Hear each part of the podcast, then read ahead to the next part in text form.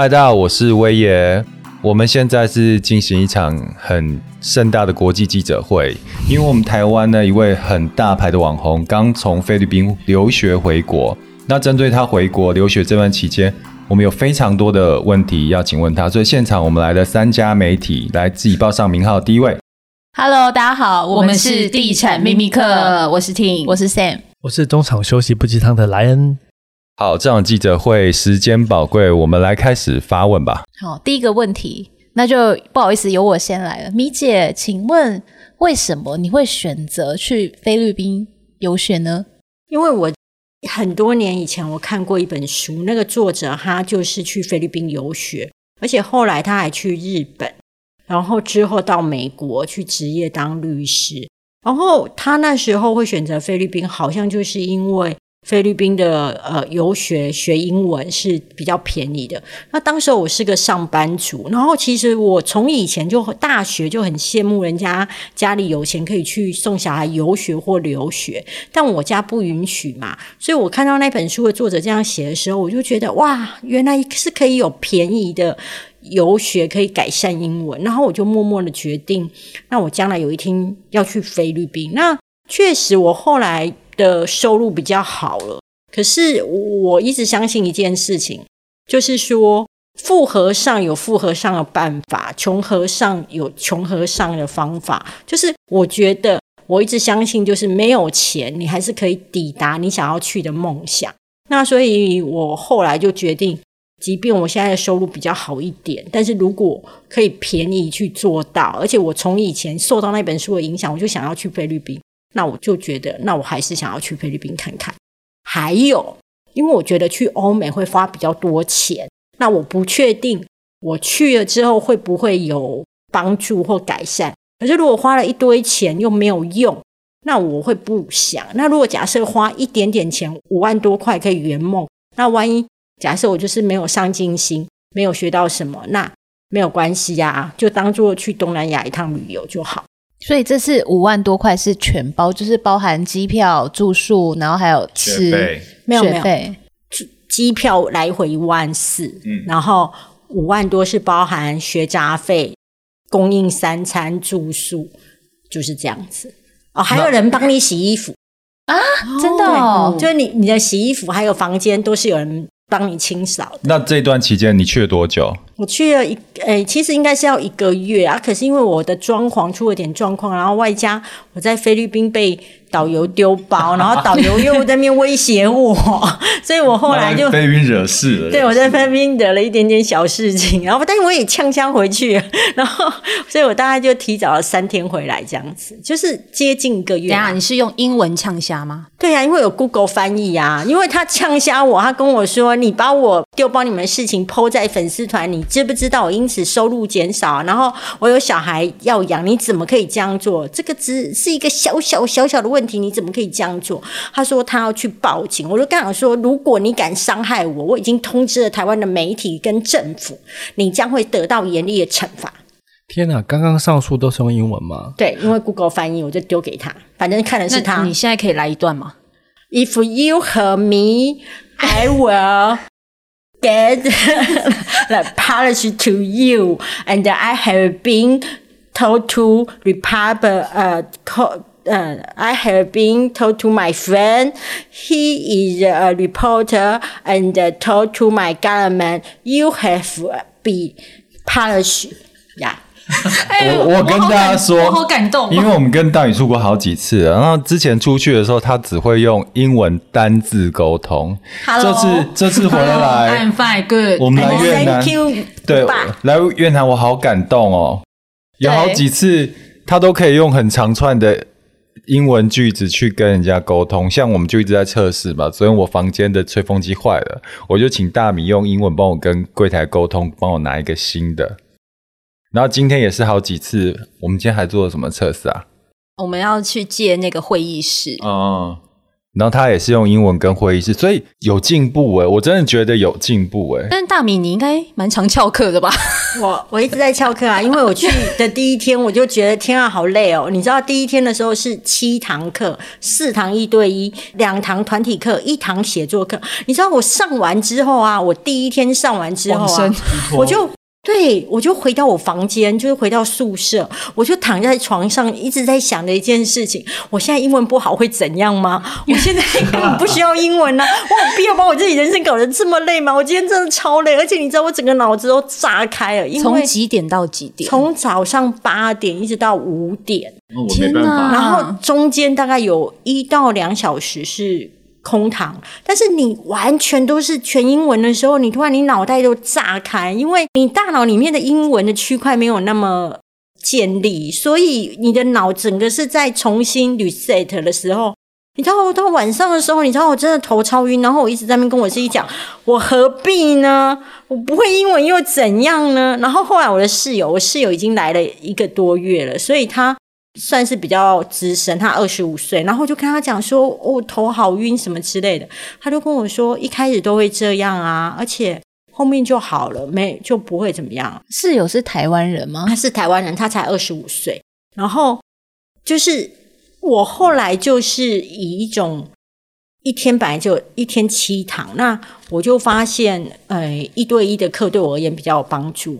然后我就后来就直接缩减到我只留下四堂一对一的课，嗯、那其他三堂都敲掉，然后就变得很轻松喽。对，我有个问题哦，因为现在像我这个年纪哦，我们就年纪很大，去游学的时候，你都会遇到那种同学，好像都只有二三十岁，那会有一种心理障碍。那你这次去的同学的组成的分子大概是什么样的年纪，什么样的国家呢？其实你会熟的都是同梯去报道，一开始的时候，因为一开始第一天你们会一起上课，然后之后再根据你们的能力分开嘛，所以你们那一起上课的那一天之后会建立一些关系。然后有二十几岁、三十几岁，其实三十几岁是最多，因为其实很多人是三十几岁的时候他自己存了一点钱，或者是在工作上有一点挫折。所以他决定来这边重新学一点技能，然后再重新去找工作。可是其实年纪不太会妨碍你交朋友，是因为来这边的人每个人他都想交朋友。那你只要愿意去跟别人打招呼，那大家其实都会理你。然后反正大家就彼此把彼此当做练习英文的工具，所以每个人都很愿意跟对方说话。然后，嗯，组成分子，因为我们那一间学校是日本人开的，哪一个国家的人开的语言学校，那个国家的人会最多，嗯，所以我们是以日本人最多。所以如果你想要练习日文，基本上跟英文，基本上你可以挑是以日本人最多的那一种呃语言学校。嗯，那第二多的是呃台湾人。再来就是阿拉伯人，然后反而韩国人最少。可是，在我同学他是在韩国人开的学校，所以韩国人最多。然后菲律宾它分为两种学风，一种是斯巴达式，一种是自由派。那斯巴达就是每每天一大早还有考试，那你如果考不好，你晚上就不能出去，对，你就不能出去外面放风这样子。然后以及你翘课要请假。那像我们的话是翘课不用请假，就是你自然不去就好了。然后以及，诶，我们是很自由嘛，所以我一开始之所以选这个学校，就是因为他每天都会有校车接你到百货公司逛街，然 后 我就觉得这样很好啊。然后大家都会觉得说，哈，那你选这个学校，我就说，你知道这要突破多大的心理障碍吗？因为等于你在选学校的时候，你就已经立志要输在起跑点。从小大家都告诉我们。要赢在起跑点，可是当你决定要输在起跑点的时候，我真的其实我觉得我很棒，因为我就是顺服我自己，想要去逛百货公司啊。我有还有一个问题啊，因为我看你脸书分享，就是学餐都很可怕，然后宿舍又很破烂。那对我们这种已经由奢入俭很难的男子，我可以去学，但是我可以吃跟住弄得比较好一点吗？可以升级吧。哎，不用升级啊！像以我们学校的校风是这么自由的，你就直接在旁边的那个旅馆订啊。而且我有同学就直接去旁边旅馆订啊，好像一个月也没有多少钱呢，还比学校的单人房便宜。我记得外面的旅馆哦，单人房住一个月好像一万多块，学校的单人房一个月住下来要三万多块。如果我不要旅馆呢？我要饭店。哎，对啊，就饭店啊，就是饭店。有星级的饭店。有有有，而且因为我们是市区，我们我们离那个夜店啊。还有饭店都很近，所以二十几岁的那个同学，是什么学校？我们就是很市区啊，然后就是二十几岁的同学晚上都去夜店。那像我们这种三四十的，就是晚上都去按摩，你懂吗？他们他你知道他们是去交配，我们是在养生，你知道吗？这是最大的差异，好吗？对。我其实今天还有问米姐一个问题，就是因为我们有一个群组嘛，然后你有拍学餐给我们看，都黑乎乎的一坨一坨，但是他回来还变胖了，到底是怎么办到的？不是人的适应性很强，你刚开始会觉得很难吃，吃久了你会觉得好像也可以吃，你懂吗？然后再来就是因为你你去了之后就会有同学，然后我们。自己就有一个群组，叫做吃吃喝喝团。然后我们吃吃喝喝团呢，就是在每天大概下午的时候就已经决定好晚上要去哪边吃跟喝跟玩。然后所以呢，我们呃大概有长达两个礼拜，我根本就不知道学餐的晚餐长什么样，因为大家都出去外面吃啊。那我们学校的同学。晚上其实大部分很少人会在学餐吃，因为大家都跑出去外面吃。六日也很少人在面，因为大家都跑去跳岛，要么就在浮潜，要么就是在长滩岛。所以就是你你学餐你不满意没关系，外面多的是餐，好吗？我觉得这是学校的策略。他们故意把餐煮的很难吃，让你出去刺激地方经济。而且我觉得学校很聪明哎，你知道吗？因为他知道晚上都很少人吃，然后以及六日很少人吃，所以晚餐跟六日的餐是难吃的。但是到午餐，因为午餐大家都在，所以午餐是好吃的。对。嗯，那你觉得这一趟就是菲律宾的游学行，给你最大的收获是什么？哎呦，好多哦！第一个就是。你你你像我四十几岁去的时候，你心里想说，你在交朋友的时候，你会想说，哦，他们都那么年轻。可是后来我发现，我观察到一件事情，其实我们。呃，年轻人他们反而是很主动的在搭讪别人，嗯，所以我突然会发现说，哦，不是你交不到朋友，是你忘了你曾经以前也是这么年轻的时候，你也是都在积极搭讪别人。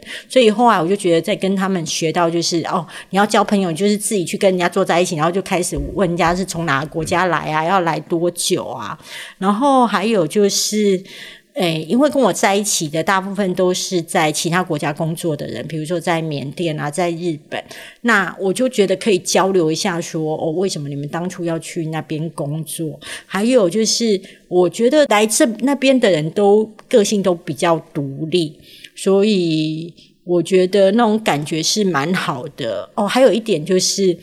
我第一天的感触就很深，就是因为我们每个人来的时间不一样。因为比如说像我是去一个月，那也有人是来两个礼拜的，也有人是来三个月的。那我们就是都会问，然后我突然觉得这好像人生哦，就是即便你是同一年出生投胎的人。其实你死亡的日期是不一样的，所以我会觉得这个就很像人生。那可是因为我们知道彼此都是一个短暂的交汇，我们很多的时候，即便发现对方的观念或什么跟我们不一样，那因为我们的交汇太短暂了，所以没有人会去否定你什么，或者是评论你什么，因为连花这个心思都不重要。那你会得到很多的尊重，那我就会觉得。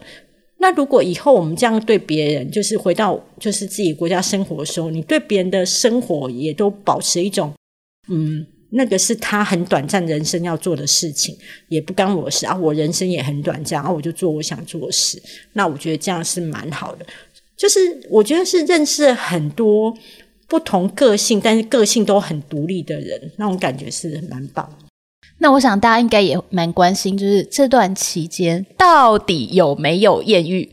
其实是没有的，欸，因为你确定没有打开交友软体吗？我我没有，欸，我真的没有，因为其实你跟同学们之间在玩耍就已经是蛮开心了。但是呃，有你可以感觉到有，比如说三十几岁的同学们，他们之间好像有一些火花，但是。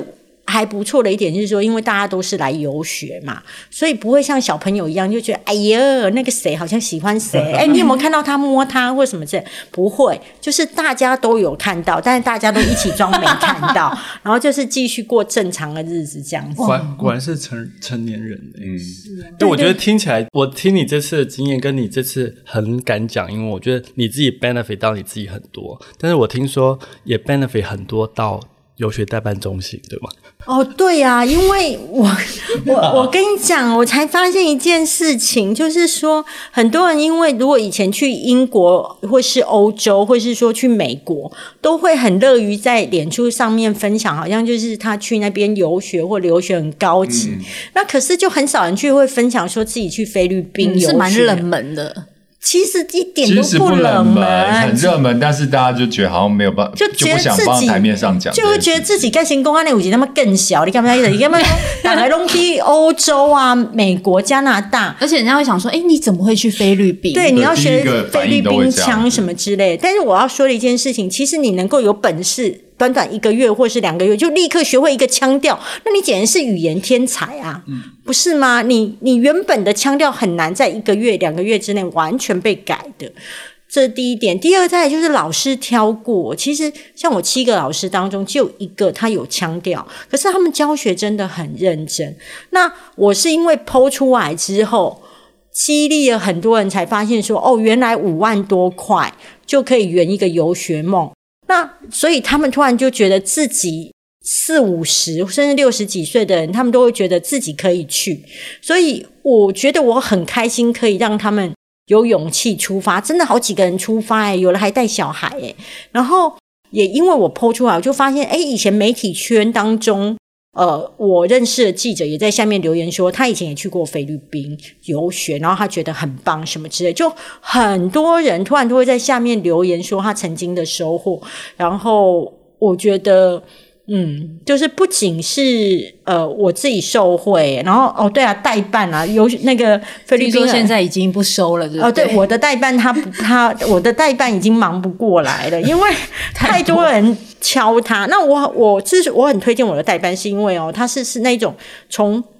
帮你选学校，一直到你落地到菲律宾，他都会随时关心你，所以我觉得他很好。然后我觉得他的故事也很棒。他以前就是英文很烂，然后多一只有两百多分，然后他很想当空姐，然后又没有钱去游学，所以后来他发现，哎，菲律宾三十万可以半年，然后他就去了半年。后来他多一就七百，然后就考上了复兴的空姐，然后后来就当空姐，后来就是复兴收了。他老板就问他说：“那要不要来当代办？”然后他就来做这一行。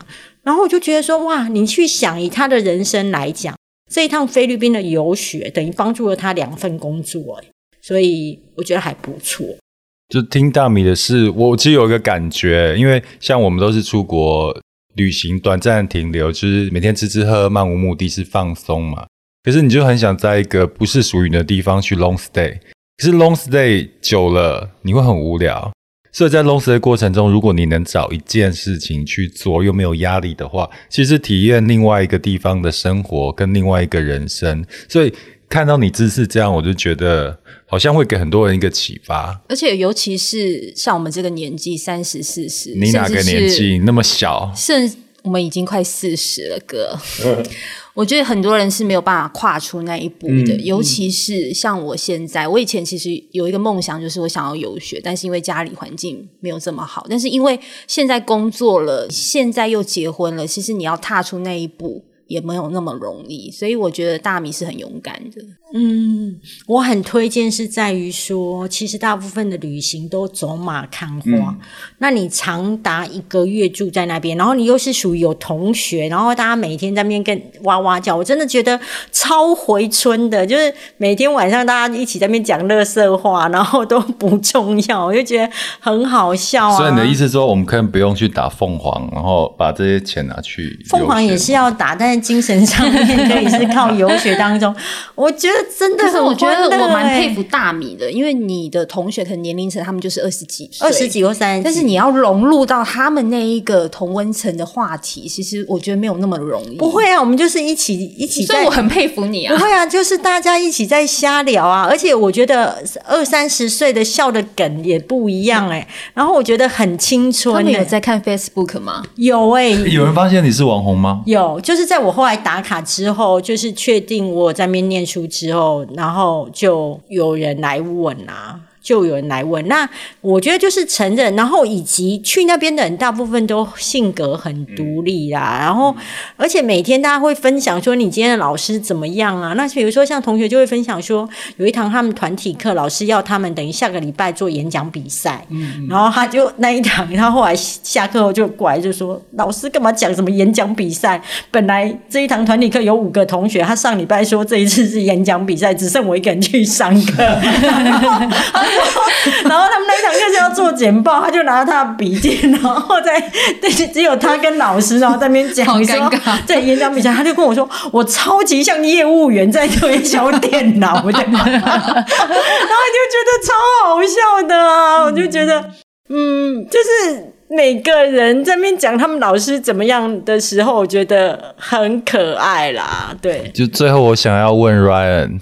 因为 Ryan 相对我们几个个性是更保守、更不冲的。我跟你讲，Ryan 之前年轻的时候有出国游学的梦。那个时候年轻的时候，他就跟我讲，要不是家的原因，他现在早是早就是国际公司里面的那个高管。CEO，谁谁要跟我创业啊？就他现在只是 QO，干嘛跟我创业？对，可是我跟你讲，你给自己画太多框框。你听到大米这样讲，我觉得你心里有很多感触，去跟大家分享一下。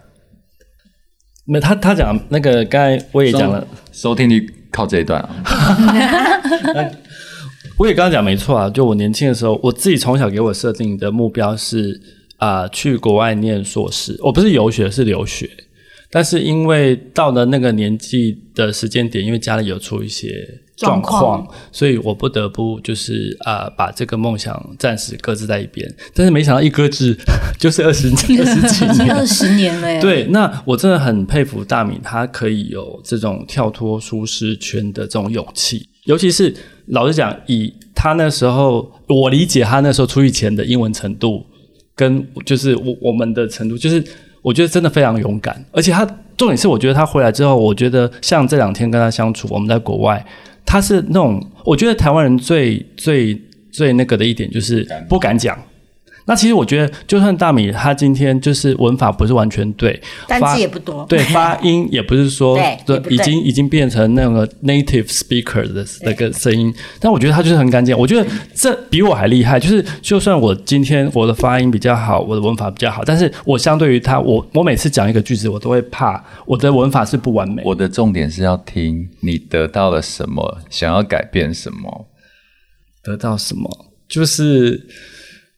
我觉得啦，我只是很佩服他这个勇气。但是如果到如果到我这个年纪，我还有这个机会，我觉得 你有啊，你现在可以走，你去念书啊。哎、欸，你你放不下公司，欸、真的啊？我觉得你的框框太多了啦。没有，我觉得 Ryan 其实你很负责任，但是有时候负责任的那种心态，其实会让你更累。就是你很多东西都放不下，嗯，可是我觉得家人的牵绊是最重要的，对，嗯，对了，我希望有有一天可以达成这个梦想。我是觉得，当有一些事情到一个段落的时候啊，你就义无反顾的去了。台湾有我撑着，公司有我撑着，好，大家坐正哦，哈。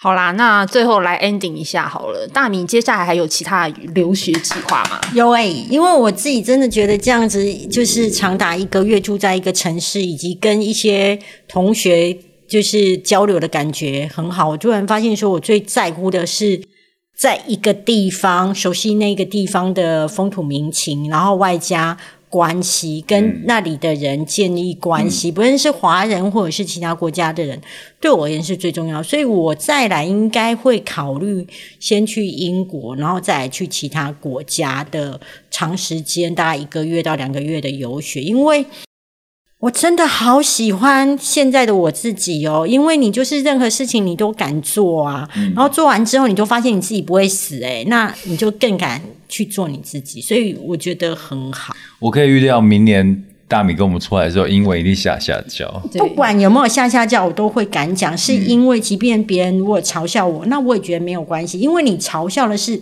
那时候的我，嗯、但是未来的我会变好，嗯、所以。你听到我的时候，你你觉得这个人很弱，那没有关系，但是我会进步啊，所以我觉得没差。对，好励志，好，这集可以送到那个广播金钟奖去，也非常励志，然后也给很多人不敢跨出那一步的人一些勇气。对，大家加油，一起进步。好，OK，下一集再见哦，拜拜，拜拜。